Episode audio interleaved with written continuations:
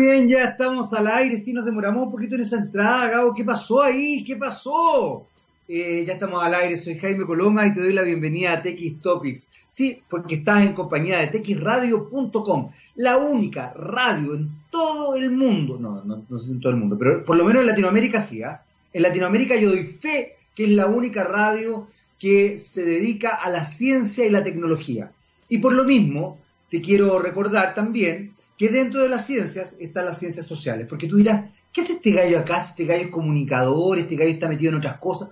Bueno, querido, querida, queride, las ciencias sociales son parte de las ciencias, sí, efectivamente, la psicología, la misma ciencia social como tal, la historia, las comunicaciones, la sociología, la antropología, la economía. ¿Te había imaginado que la economía era una ciencia social? Bueno, ahora lo sabes. Eh, te quiero recordar que TX se hace gracias a Aguas Andinas. ¿Y sabes por qué? Porque Aguas Andinas está innovando contigo y con Santiago. Tu consumo de agua potable ha variado. Repórtalo en línea tú mismo en www.aguasandinas.cl y asegura una facturación precisa.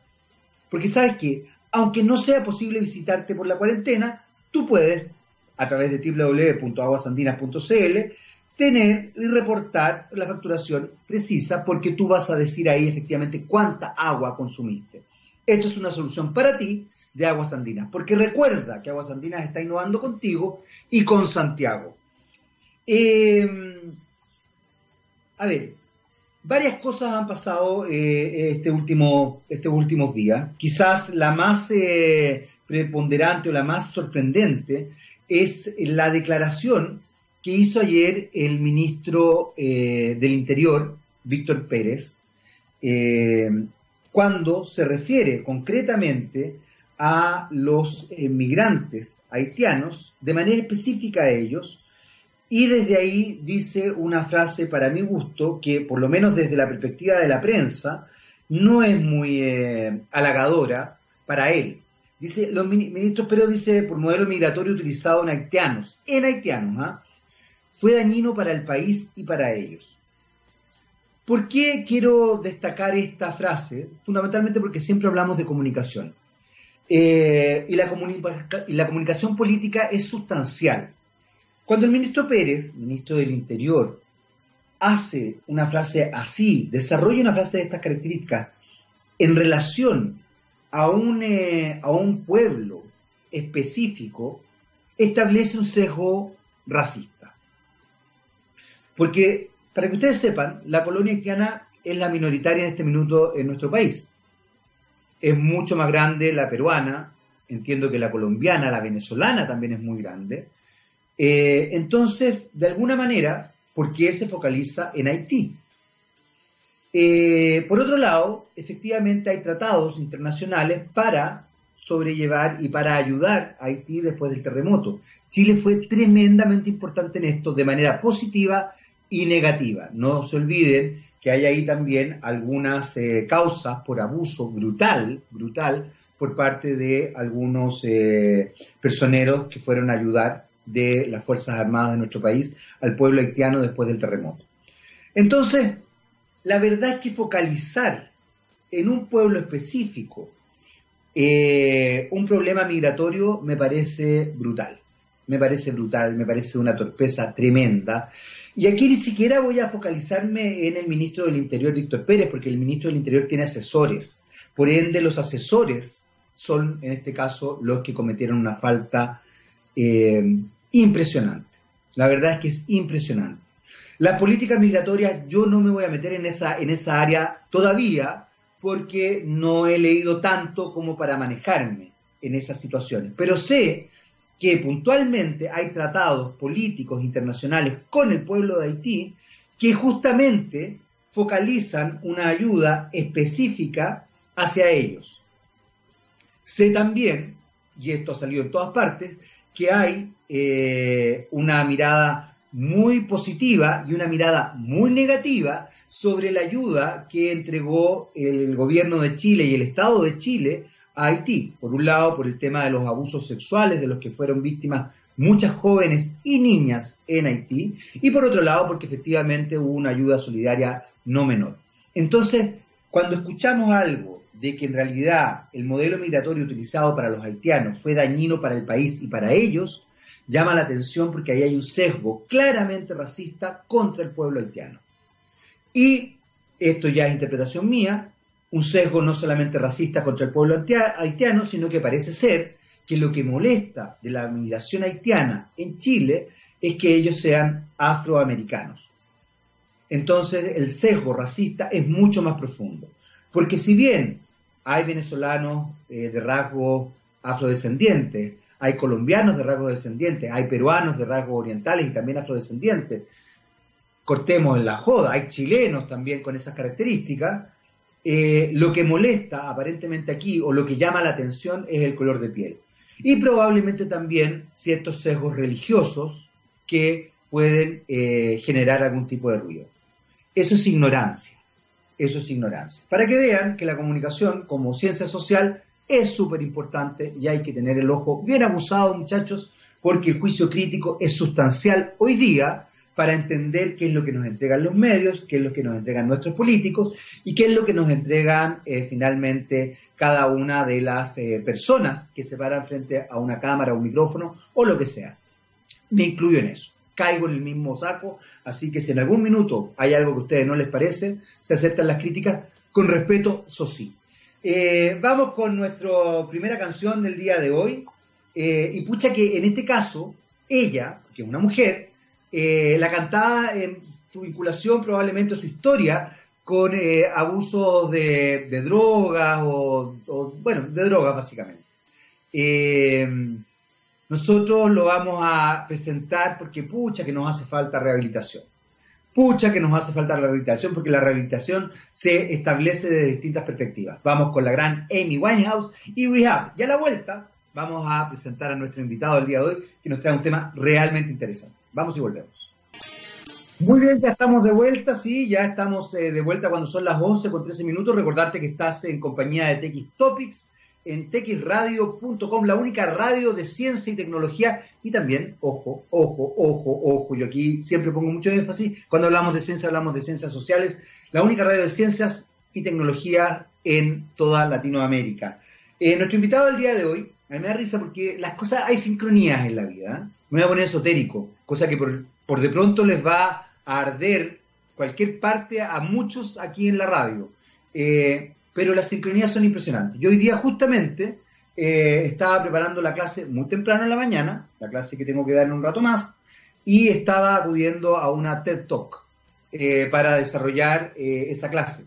Y estaba recurriendo a una TED Talk que siempre ocupo, porque me parece brillante, que hizo Chimamanda Ngozi Adichie, una escritora eh, feminista, eh, también dramaturga, una mujer muy, muy interesante, además fashionista, para que vean que las feministas, esa caricatura que se hace de las feministas no tiene nada que ver con la realidad, eh, nigeriana, que tiene una TED que se llama El peligro de la historia única. Bueno, porque yo hago clases de comunicación, entonces me interesa el tema de la historia única. Y resulta que nuestro invitado tiene que ver con, con las TED Talk desde todo punto de vista acá en nuestro país. Y es el organizador de TED.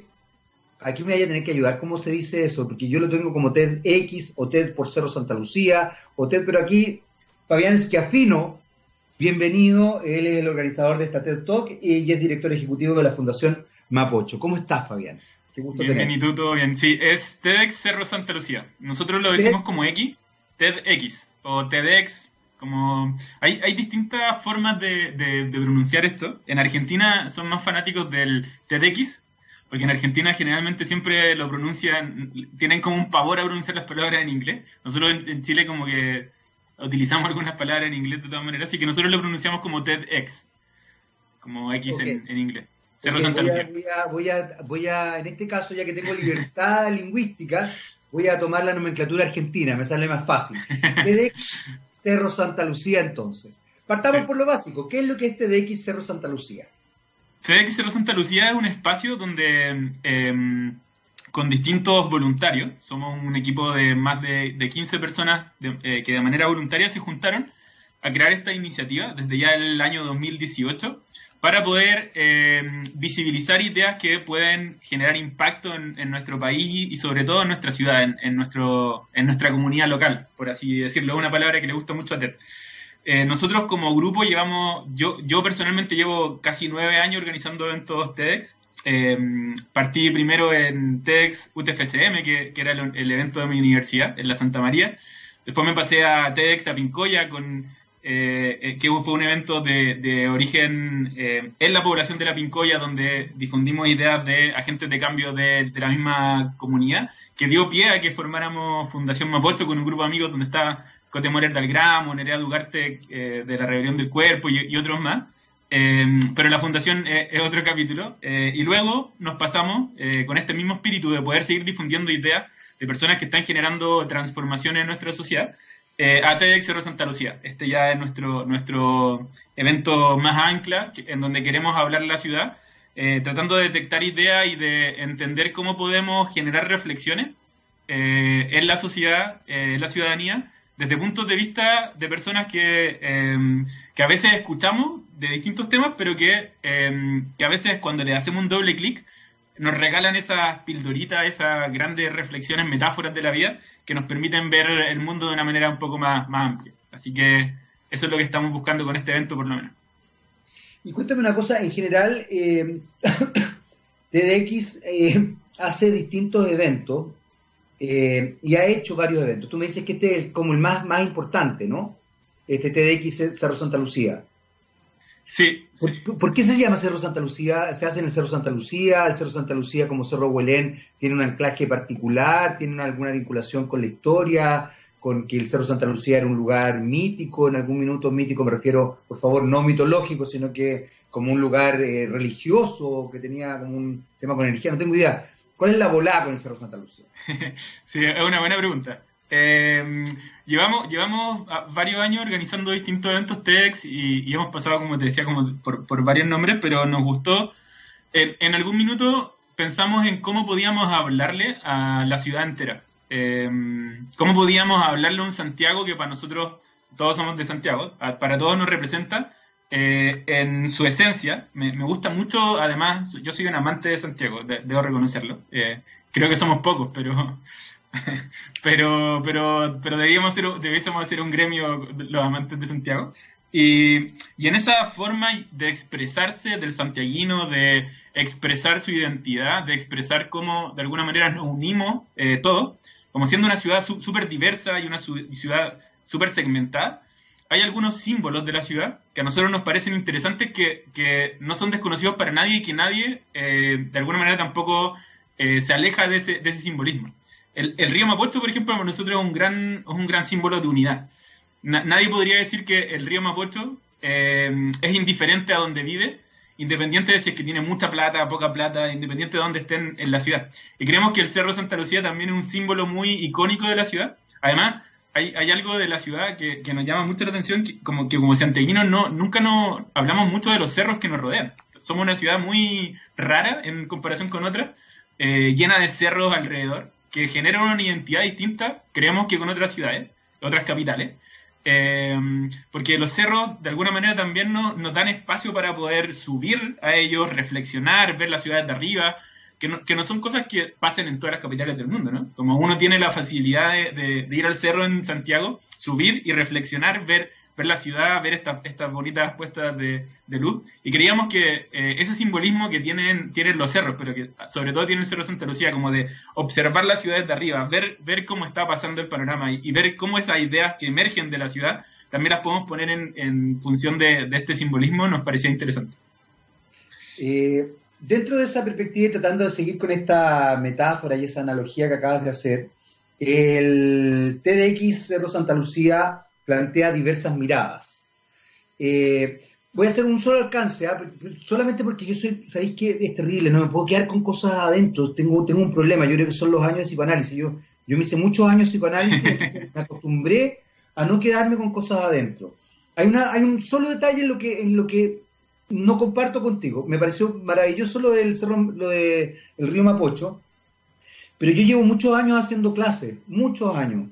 Eh, y te quiero contar que hay un segmento de la población no menor que tiene que ver con eh, ni siquiera con, eh, con la Plaza Italia o Plaza de la Dignidad para arriba, sino que tiene que ver con Manquehue, con Apoquindo para arriba, que no tiene idea, no tiene idea, no ha ido nunca al Cerro Santa Lucía. Nunca. Eh, y te estoy hablando de gente que ya debe tener por lo menos hoy día sobre 30 años, porque estoy hablando de experiencias que yo tuve hace por lo menos 20 años, no, que 30 años, 40 años, porque son cabros de universidad, yo no hago clases en el colegio, yo hago clases en la universidad y en instituto, eh, y eso es bien sorprendente, porque a raíz de lo que decía cuando te presenté, eh, creo que uno tiene que tener mucho cuidado con las historias únicas es una de las cosas por la cual yo ocupo mucho ese, esa TED Talk de Chimamanda no sea diché.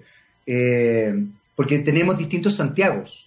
Una de las cosas que a mí me llamó la atención, por ejemplo, que, ocurrió ahí en Plaza Italia, en Plaza de la Dignidad, un rayado que vi, es como nunca quisieron ir a las poblaciones, ahora le traemos las poblaciones acá, aludiendo a este feísmo con que se desarrolló, que se desarrolló en, esa zona, o cómo se trató, digamos, desde cierto discurso, eh, porque efectivamente hay gente que no tiene idea cómo vive la gente en la periferia eh, y hay distintas periferias, porque también lo curro es una periferia, eh, no sé, ciertos barrios de la dehesa son periféricos, Peñalolén tiene unas casonas increíbles, periferia, y bueno, y hay otra periferia brutal y, tremendamente segmentada. ¿Por qué hago este alcance? Primero porque soy un pesado y me gusta, y como dije, no me quedo con nada adentro. Eh, y segundo, porque justamente, y aquí quiero ligarlo con la pregunta que te hice, ustedes tienen distintos oradores. Eh, porque creo que las historias únicas, una de las cosas bonitas que tienen en algún aspecto, es que permiten establecer para quien las recibe, eh, ampliar las miradas. Eh, ¿Quiénes son los oradores a todo esto? Entiendo que está Gabriel León, es el único que, tengo ahí presente porque es un rockstar y los rockstars se merecen estar ahí. Sí, mira, mira, de hecho, haciéndome cargo un poco de la reflexión, voy a tratar de conectar esa reflexión también con, la presentación de los, de los oradores. Porque, em, de alguna manera, yo, yo hago clases también y, en una universidad em, de la Cota Mir, si lo podemos decir así, eh, de Santiago. Em, entonces me enfrento, con, me enfrento con mi alumno de repente y los invito al evento también. Eh, y, si bien entiendo que hay muchos de ellos que quizás nunca han ido al cerro, sí por lo menos nosotros queremos hacer la pelea y, queremos entender que tienen que haber espacios de encuentro, donde nos encontremos los distintos y donde nos encontremos distintas miradas. Así como tú decías que esa historia única eh, no pueden eh, ser solamente una mirada de la sociedad, tenemos que empezar a ver cómo podemos construir, co-construir distintas miradas de distintas perspectivas de la sociedad. Y, ahí, para nosotros, por lo menos, nuestra campaña es impulsar eh, que Cerro Santa Lucía puede ser un espacio donde confluyen distintas miradas.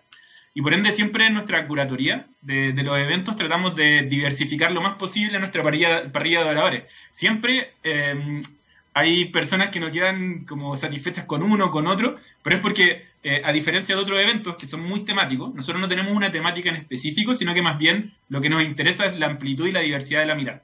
Entonces, como tú ya decías, tenemos eh, de invitado a, Gabriel León, que, mm, me ha tocado trabajar, de hecho, a mí personalmente con él para poder trabajar en su charla.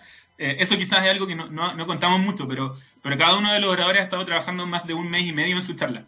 Eh, a mí me ha tocado también ir, ir varias veces a TED, a la conferencia oficial, donde aparece Chimamanda como oradora y, yo, he estado yo he estado en el público de TED Em, y uno ve, ve que las charlas de, los oradores ahí grabadas en, en, ese, en ese evento tienen un cariz distinto a las charlas eh, que uno da como generalmente, o que uno ve generalmente en otros espacios. Em, y por ende, eh, aprendimos tempranamente, desde que pudimos tener la experiencia de ir a TED, em, de que había que preparar muy bien la charla. Así que Gabriel lleva casi un, mes y medio preparando, preparando su charla para el evento. Eh, Gabriel, bueno, es divulgador científico, es científico y, también conductor de, programas de radio, un, rockstar, como tú lo decías.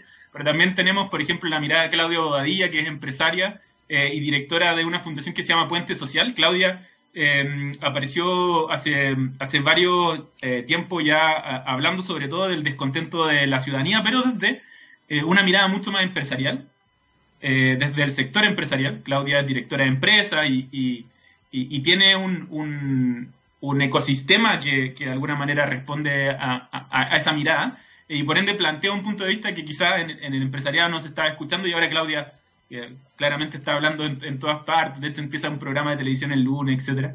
Eh, tenemos también a Andrea y Octavio Gana, que son los creadores del The Light Lab, que es el laboratorio de luces que ilumina y proyecta luces en, Telefónica, en el, en, en el edificio de, la Telefónica, y queríamos saber y entender qué, cuál era el fenómeno que había detrás de eso. Em, tenemos invitada también a Denise Rosenthal, em, eh, la cantante, porque queríamos también entender cuál era el trasfondo de lo que ella, de lo que se estaba produciendo con ella en redes sociales y eh, con su música. y queríamos entender también cuál era el rol eh, que, estaban teniendo los artistas en, esta, en esta pandemia. Eh, y por último tenemos como oradora Andrea, Andrea Amanda Céspedes, perdón, que es neuropsiquiatra, pero que es una rockstar del mundo de la educación y que ha estudiado mucho el comportamiento eh, educativo de los padres y de los eh, niños, em, sobre todo en estos tiempos donde la resiliencia es un concepto que, va a ser fundamental para la educación futura de los niños. Entonces, las miradas que estamos tratando de hacer confluir entre Éxodo Santa Lucía, esperamos de alguna manera también respondan a la diversidad eh, del Chile, de este Chile que, se está empezando a abrir. y así como quizás ahora el Cerro Santa Lucía no es un símbolo, sí creemos que tenemos que apuntar hacia símbolos de encuentro Em, y lo que nos pasa, por ejemplo, es que algunos, algunos, eh, algunos públicos, algunas personas de la audiencia no les gusta un orador, dicen como, pero ¿cómo invitaron a este? ¿Pero cómo invitaron a este otro? Creo que de eso se trata. Como, si alguien no queda conforme, si alguien queda conforme con todos los oradores, entonces estamos haciendo mal nuestra pega. Porque no estamos instalando distintas historias. Ah, ya, ok. Ok, puede ser. Sí, está, está bueno, está bueno el concepto. Oye, cuéntame una cosa, a ver, porque de alguna manera hay, elementos que eh, quiero, quiero profundizar un poquito más en, las miradas. Yo entiendo el tema del, de, eh, lo empresarial. Eh, no conozco a Claudia Bobadilla, por ende no, no, no, no me manejo en su, en su relato. pero sí me ha tocado conversar con muchos empresarios acá en el programa TX Topics, justamente, eh, y desde ese punto de vista, una de las cosas que me llama la atención, de hecho mi hijo que estudia economía me, me, agarra para el deseo, no voy a decir la palabra que se me viene a la cabeza inmediatamente, porque podría ser censurado aquí en la radio, eh, porque dice que yo estoy constantemente hablando de, eh, bueno, él, lo dice por supuesto con este tono, papá, ya estás hablando de economías verdes, de economías circulares y economías no lineales, etcétera, etcétera, no sé por qué, es el tono con la S, así como Marcela Cubillos, pero parece ser que es el tono que se, que se utiliza. Eh, y, eh, y claro, efectivamente creo que hoy día hay cambios radicales en la economía que van a eh, golpear fuertemente a los empresarios. Y además nos hemos enterado, no, no, nos hemos, algunos, en realidad yo no para nada, pero algunos se han desayunado dándose cuenta que realmente el poder detrás del trono, esta especie de Richelieu de parte de un, de un rey sol, eh, es la CPC, en este caso en la figura del presidente del, gremio, Juan Sutil, como, como, elemento fuerte en la política eh, social de nuestro país. Uno podría pensar que un, un, eh, empresario se, se, vincula con área económica. ¿Desde qué perspectiva se plantea la mirada de, de Claudia Bogadilla, por ejemplo? Para, para ir entendiendo. Quiero, quiero, quiero que vayamos como jugando un poquito con estos invitados. Sí, mira, nosotros eh, conocimos a Claudia o cuando nosotros buscamos oradores tratamos de, de hacer, de ser lo más diversos posible en la búsqueda. Eh, nos demoramos un montón en como elegirlo y seleccionarlo. Además nos llegan un montón de, de solicitudes de personas que quieren dar charlas. Eh, obvio, obvio, estar en un acceso que es bueno, es una buena plataforma entonces, entonces em, tenemos un proceso como bien selectivo de, oradores. Em, y nos demoramos un montón en hacerlo y estamos siempre como leyendo prensa, entendiendo qué está pasando en la sociedad, un poco tratando como de, hacer un, par de lecturas. Además, a mí me toca estar harto en la conversación de, las empresas y de, em, y de esta nueva economía, como lo diría tu, tu hijo. Eh, con el CH, ¿eh? Sí, con el CH. Sí, como te decía, en otros temas quizás no hemos topado con, con otra de mis socias y bueno, esos, son otros temas, pero yo estoy muy metido en, en economía social y, y, en temas por el estilo. Pero a Claudia la encontramos em, hace un par de meses atrás, eh, o, nos pareció interesante, porque salió un reportaje de la revista Capital, en donde se planteaba que Claudia, como directora de empresa, de distintas empresas, eh, se había ido a vivir a distintas poblaciones de Santiago durante todo el mes después del 18 de octubre tratando de entender este fenómeno, como desde su mirada empresarial. Eh, eh, se había dado cuenta que no estaba entendiendo cuál era el verdadero Chile. y por ende se fue a vivir durante todo un mes a distintas poblaciones. Entonces se quedaba dos días, tres días en, viviendo en distintas poblaciones, como de llegada en casa de, distintas personas de, esas poblaciones con un equipo de trabajo donde establecían diálogos, trataba de generar encuentros con eh, las comunidades, eh, para poder tratar de entender un poco esto, este fenómeno que a ella le parecía muy extraño. Como desde, desde, el mundo empresarial, claramente, eh, quizás este es más diagnóstico de, de Claudia que el mío, hay, hay un poco, poco de entendimiento de lo que estaba pasando ese 18 de octubre. Entonces Claudia dice, como voy a tomar esto por el mango, me voy a ir a vivir a donde, se, donde está pasando esto. Y desde ahí entonces que crea la Fundación Puente Social, en donde eh, ella lo que está tratando de hacer es de ella ser un puente entre eh, la ciudadanía y el mundo empresarial que a veces se posiciona muy lejos de ese entendimiento eh, de lo que está pasando en la calle, por así decirlo. y nos parecía importante poder tenerla de, de invitada porque si bien de la calle podemos hablar mucho y hemos escuchado mucho en redes sociales y, en general como yo creo que estamos todos más o menos de acuerdo en el diagnóstico que podemos tener como ciudadanía, eh, desde el mundo empresarial, eh, el generar ese puente no es algo tan cercano. Eh, creo que es una discusión que recién está, recién está empezando. y creo que ahí Claudia tiene un rol fundamental como de bisagra que, puede servir para poder abrir esa, esa mirada es interesante. Nuevamente, tú sabes, esta, esta, este problema que tengo yo. Hablar del verdadero Chile me parece insólito. ¿Cuál es el verdadero Chile? No, ni yo tengo idea de cuál es el verdadero Chile. Me llama la atención porque de repente eh, me toca ver en redes sociales, yo hago, hago clases y, y vinculadas con la comunicación justamente, y de repente veo sectores que, bueno, Hoy día ya no se habla de los rotos, eh, afortunadamente creo que era un término muy, muy feo, eh, pero se habla muy, muy despectivamente de los cuicos, eh, como que los cuicos no, fueran parte de. y a mí me da risa porque yo digo, bueno, pero no supone que hay pertenencia, no supone que hay una, una totalidad, hay un... Entonces esto como el verdadero Chile, voy a ir a las poblaciones a ver el verdadero Chile eh, me acordé de, esa, de ese chiste de Kino, Kino que era realmente brillante, ¿ah? eh, de Mafalda cuando Mafalda va en el tren a sus vacaciones al sur de Argentina y de repente veo una, una, una literalmente una, una, casa, una mediagua de esas, de esas, de esas, de esas brutales, digamos, con, con eh, ¿cómo se llama? Con con, neumáticos arriba para que no se vuele el techo, el cabro chico panzón, pero no panzón por, por, buena alimentación, panzón porque tiene hambre, porque capaz que tenga una lombriz solitaria, eh, la mamá como con cinco cabros chicos, eh, etcétera, etcétera. Entonces ella dice, le dice al papá, le dice, papá, qué casa más miserable. Y una señora que está adelante, muy pituca, se da vuelta y le dice, pintoresca, mijita, pintoresca. Eh, es raro el concepto del verdadero Chile. A mí siempre me ha llamado la atención, porque quizás esto le, le, cargue a la gente que yo estoy diciendo, que es lo que voy a decir, pero la verdad es que la dehesa también es parte del verdadero Chile. ¿Cómo lo puede ser una población X? Como hemos descubierto, un poco lo que te decía recién de este rayado de no querían ir a las poblaciones, trajimos a las poblaciones acá. Eh, este, esta idea del feísmo versus eh, lo bello, es, bien, es bien interesante lo que, lo que, lo que estás planteando, porque, porque efectivamente uno de repente dice, wow, ¿cuál es el verdadero Chile?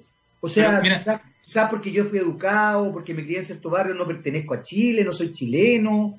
Eh, es rara esa cuestión. Sí, mira, y ahí hay, un concepto que, para nosotros como organizaciones es muy interesante, que creo que, creo que aquí esto es lo que marca nuestra pauta, por lo menos.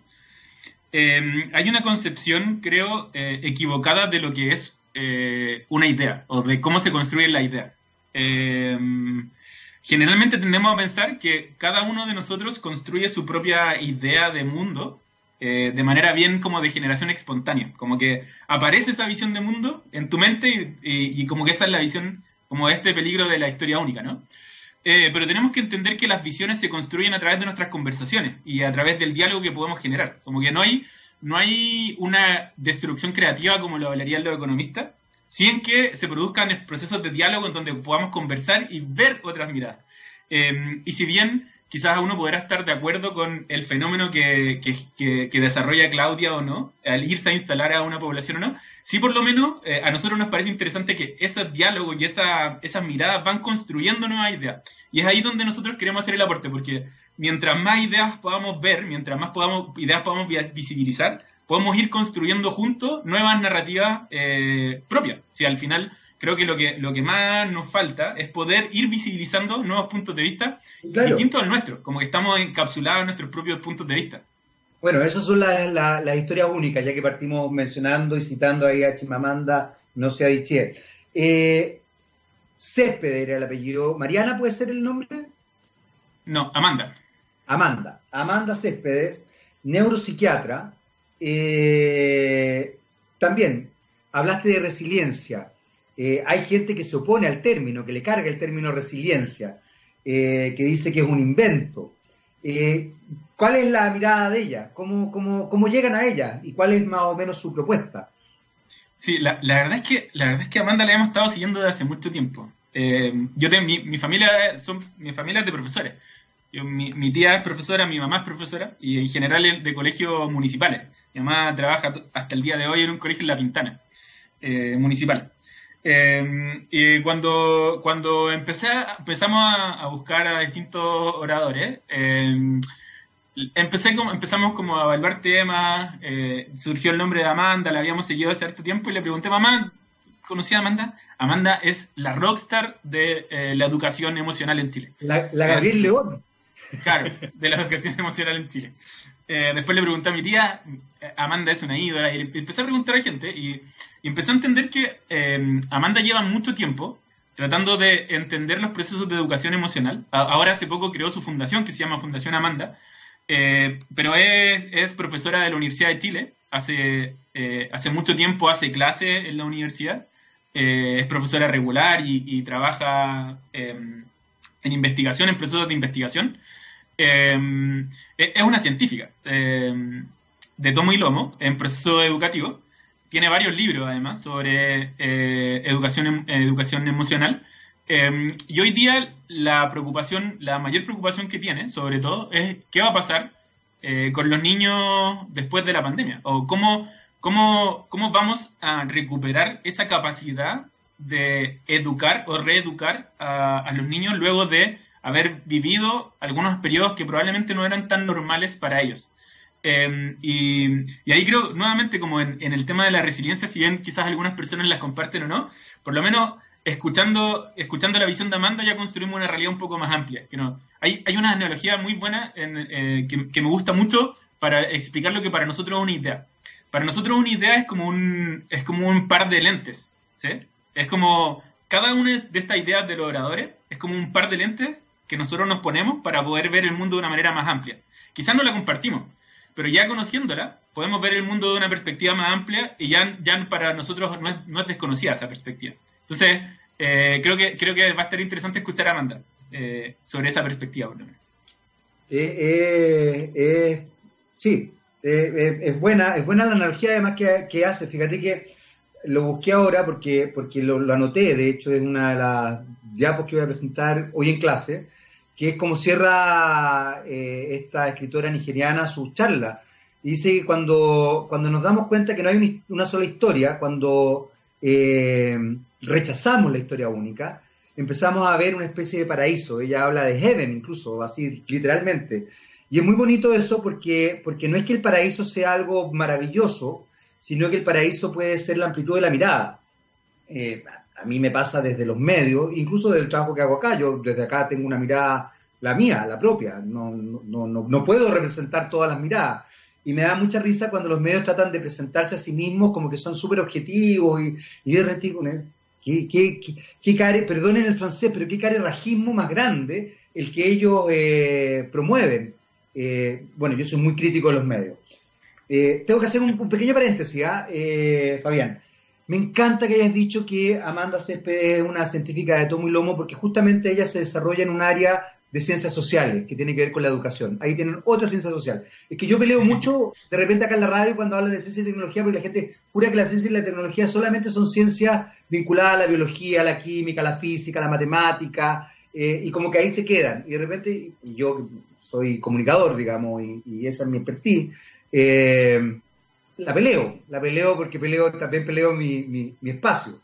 Eh, es interesante el tema de la educación emocional. Eh, hace poco me tocó ir a un seminario sobre educación a raíz de que hago clase y justamente hoy día se está focalizando la educación en los estudiantes y esto exige una observación bastante específica de los estudiantes en su individualidad. A propósito de las historias únicas nuevamente, ha sido como el, fue como el tema paraguas parece hoy día. Eh, y más allá de si a uno le gusta o no le gusta eh, la palabra resiliencia, yo creo que también tiene que ver con las distintas escuelas desde las cuales se va manejando el mundo de la psiquiatría y la psicología. Pero, pero claro, yo creo que hoy día la educación emocional es bien potente. Me, me hace ruido la idea de recuperar, yo creo que uno no va a recuperar nada. Yo espero que uno tenga que refundar, replantear, reinventar, reestructurar, rehacer. Eh, espero que no sea refundar y si, vamos a refundar, que sea refundar no de la manera brutal como hicieron los colonos de poner una iglesia encima de un eh, templo o de un, eh, no sé, se me fue la idea, pero ya ponte tú de un templo de, para adorar una deidad X del pueblo originario que estaban conquistando. Eh, pero eso es una mañosería mía. Vamos a seguir con los, con los invitados. me, me, parece interesante hasta el momento estas dos invitadas. Eh, aquí ya vienen, vienen dos áreas que a mí me competen más. Por un lado, la cultura pop, y por otro lado, yo he trabajado con los hermanos Gana directamente. Yo hago clases en la FAU, en la Facultad de Arquitectura y Urbanismo, y he trabajado con Octavio concretamente. Me ha tocado además entrevistarlo, lo hemos tenido acá en el programa. Eh, y hago clases de, lenguaje y arte. Entonces, evidentemente, tengo más, más cercanía con lo que ellos hacen. Pero me, me interesa irnos Primero con los hermanos Gana, vamos con The Light Lab, eh, donde ellos desarrollan un trabajo muy interesante comunicacional vinculado a lo creativo y al arte.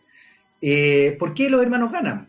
Hay miles. Hoy día, por ejemplo, uno va por el GAM, bueno, no sé cómo, yo hace rato que no salgo de mi casa, entonces no, no cacho en qué está el GAM en este minuto, pero, pero hasta hace un tiempo atrás el GAM era un verdadero museo de arte urbano, de graffiti, ahí estaba Kayosama con ese no lo no los perdones saben perfectamente lo que hacen, que encontré que era notable, o está Fabián Ciraolo, Fab Ciraolo con esa preciosa imagen de la Gabriela Mistral con una bandera chilena de luto, o con eh, el presidente Salvador Allende vestido con, un, con una chaqueta de flores. Ese es Fabián Ciraolo, por si acaso, por si ustedes no lo ubican, un artista plástico notable, notable que tuve el honor de hacerle clase además, pero un gallo muy, muy interesante. Bueno, Sama también, también me ha tocado trabajar con ellos. Eh, ¿Por qué de la isla? ¿Por qué, ¿Por qué la idea, esta idea también, que es muy bonita, que es la idea perentoria que desarrolla Yar, un famoso artista chileno que vive en Estados Unidos, que es eh, finalmente la acción de arte, eh, que, se hace una, una cosa, se, proyecta arte y después se diluye, es una proyección en un momento. ¿Qué pasó ahí? Sí, nuestro gran trabajo, porque claramente las charlas son de los oradores y ellos, y ellos eh, preparan cada uno su charla y su, y su diálogo. Entonces, nuestro gran trabajo, el, de nosotros como organización, es el proceso de curatoría y de haber seleccionado y, visto como qué, de cada uno de ellos nos interesa. Eh, y, en ese, y en ese proceso de curatoría, eh, como creo que ya, ya, ya, lo dejé entrever, pero para nosotros los simbolismos son, son bastante importantes. Eh, y hay un, hay un simbolismo eh, de lo que significa ese eh, edificio telefónica proyectado con luz y del ruido que genera y de la identidad que proyecta y de la forma en cómo eso genera ruido en redes sociales, genera ruido en, en los distintos estratos de la población, que nos parecía interesante como fenómeno. ¿Sí? Eh, y queríamos entenderlo más. Quizás aquí también hay, hay, harto de nuestra propia curiosidad. Eh, yo te diría que muchos de, de, los oradores que invitamos siempre es, nuestra propia curiosidad, hablando y diciendo como, eh, ¿qué hay detrás de esto? Como, ¿qué, qué, qué, hay, hay detrás de ahí también. Obvio. A ustedes. Y, y, y, de alguna manera, y de alguna manera, yo, te, yo diría que el otro, hace un par de años hicimos un estudio bien detallado de, de cómo era nuestra audiencia. ¿sí? Me gusta siempre hablar de esto. Y eh, a nuestra audiencia siempre le, le, ponemos, eh, o sea, la, la, mencionamos como mentes curiosas. Cuando estudiamos nuestra audiencia, nos dimos cuenta que en general el factor común, lo, los voluntarios que trabajamos en TEDx, la gente que asiste al evento o la gente que ve nuestra charla, es gente que se está haciendo preguntas todo el rato y que quiere, y que, y quiere respuestas, pero que no quiere una respuesta absoluta, sino que quiere eh, poder explorar nuevas respuestas. Probablemente, probablemente en esa curiosidad de que uno se mete en TED.com a ver charlas y a consumir charlas, es donde habita eh, como nuestras ganas de poder también, desde nuestra curiosidad, también empezar a, proyectar cosas. Y, y, creíamos que el fenómeno de los hermanos Gana era un fenómeno bien curioso, que queríamos entenderlo más y queríamos también saber cuál era el trasfondo. Sabíamos estábamos seguros de que no era simplemente llegar y proyectar una luz, como eh, eh, y claramente no era, no era eso. Y no hemos, no hemos, descubierto, hemos descubierto que hay mucho más que eso. De hecho, Vicente, que, es el mentor que trabaja con ellos, ha estado trabajando incansablemente en poder extraer esa esencia, esa idea única, que puedan ellos compartir con, con nuestra audiencia. Es interesante eso. para la gente que nos está escuchando, yo les recomiendo también ver y, seguir la, obra de Yar, J-A-A-R, este artista chileno que vive en Estados Unidos, que es un, eh, un, artista de acciones de arte. Tiene varias obras bien interesantes. A mí me gusta mucho, mucho, mucho una obra que eh, puso ahí en esta esquina, siempre se me olvida el nombre de la esquina de Nueva York, muy famosa, y siempre digo Madison Square, pero no es Madison Square, sino que es... Eh, Chuta, me, me confundo. Bueno, pero es una esquina muy famosa que tiene un, un, gran, una gran eh, luminaria en una parte, porque es una esquina como, como en punta de diamante, por así decirlo. Eh, y él ahí puso una, una, un neón que figura Estados Unidos, o sea, rodea, como quien dice, la superficie, no es la superficie, sino que la forma de la cultura de Estados Unidos. Ah, Times Square. Times Square. Ahí, Times Square. Eh, porque ustedes sabrán que los estadounidenses se, se, autodenominan como americanos. Ellos hablan de American. Eh, y entonces, Jar, viviendo en Estados Unidos, eh, hace esta, acción de arte que es muy, muy interesante y pone entre medio de este eh, este, ¿cómo se llama? Esta figura de Estados Unidos, adentro pone con, también con neón o con luces, This is not America, esto no es América. Y esto es bien bonito porque de alguna manera, justamente creo que una de las cosas, y no tiene que ver con el sueño bolivariano por si acaso, pero efectivamente que nos veamos como un continente, con un continente que se divide en Norteamérica, Centroamérica, Sudamérica, Latinoamérica, Latam, como ustedes quieran llamarlo, pero finalmente somos americanos. Y es raro que un país se establezca como América cuando no es América. ¿Por qué destaco esto? Porque de alguna manera eh, Octavio y se me fue el nombre de la hermana, es que como siempre he trabajado con Octavio, se me... Javiera, ¿no? Andrea. Andrea, gracias. Octavio y Andrea Gana hacen algo así. Eh, y es muy interesante. Yo de verdad encuentro que es una muy una excelente lección. Aparte que son muy, muy simpáticos ellos, me encantan. Eh, Denis Rosenthal. Denis Rosenthal, cantante super pop. Yo la eché de menos a Denis Rosenthal en esa noche, para mi gusto, maravillosa y completa, donde estuvo eh, Javiera Contador, estuvo Mon Laferte y estuvo, se me queda en el tintero, eh, Valenzuela, Francisca Valenzuela. Me habría encantado que estuviera también Denis Rosenthal esa noche de mujeres, que para mi gusto fue la mejor noche del pasado Festival de Viña, eh, que ya para mí, también para mi gusto, insisto, he repetido mi gusto mil veces, eh, está en franca decadencia. Hace, hace rato, en realidad, hace como 30 años que está en decadencia, pero bueno, ahora se nota más. Pero ahí hubo una noche redonda, redonda, espectacular, una noche feminista, muy interesante, crítica, divertida, con distintas miradas y todo eso. Eh, Denis Rosenthal efectivamente hoy día se ha establecido como una figura pop bien interesante porque además es muy crítica. Pero por otro lado es muy crítica, pero también aparece en un, en un eh, comercial. bailando y cantando un jingle y todo el cuento.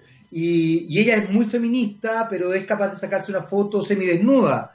Eh, juega con lo femenino. Eh, ella, ella tiene claramente una impronta física muy poco latinoamericana, por así decirlo, dentro del cliché la caricatura del latinoamericano, a propósito de lo que decía hace un rato del verdadero Chile, también es latinoamericana ella, obviamente. Eh, sin embargo, juega también con, la iconografía, con el simbolismo de Frida Kahlo en su estuendo, con la mixtura. Eh, es interesante la figura de Denis Rosenthal, pero quiero saber qué es lo que les pasó a ustedes con Denis Rosenthal. Yo creo que, yo creo que eh, esa, es, esa curiosidad que nos pasó con los hermanos Gana también se nos despertó en Denis Rosenthal. La veníamos observando hace, hace harto tiempo. Porque además, como, como, tú bien decías, Denisa se ha posicionado muy bien en, en el público feminista, en un público bien, bien feminista. Y, y, nosotros, de alguna manera, como que hemos hemos em, tenido otras algunas otras oradoras que han estado hablando del tema. Yo personalmente he estado metido un poco en, el tema ayudando a, distintas oradoras. Em, y una amiga, de hecho, que tiene un movimiento que se llama La Rebelión del Cuerpo, que, se llama Nerea, me dijo, mira, he hablado con Denise y Denise algo, algo, algo tiene para poder contar.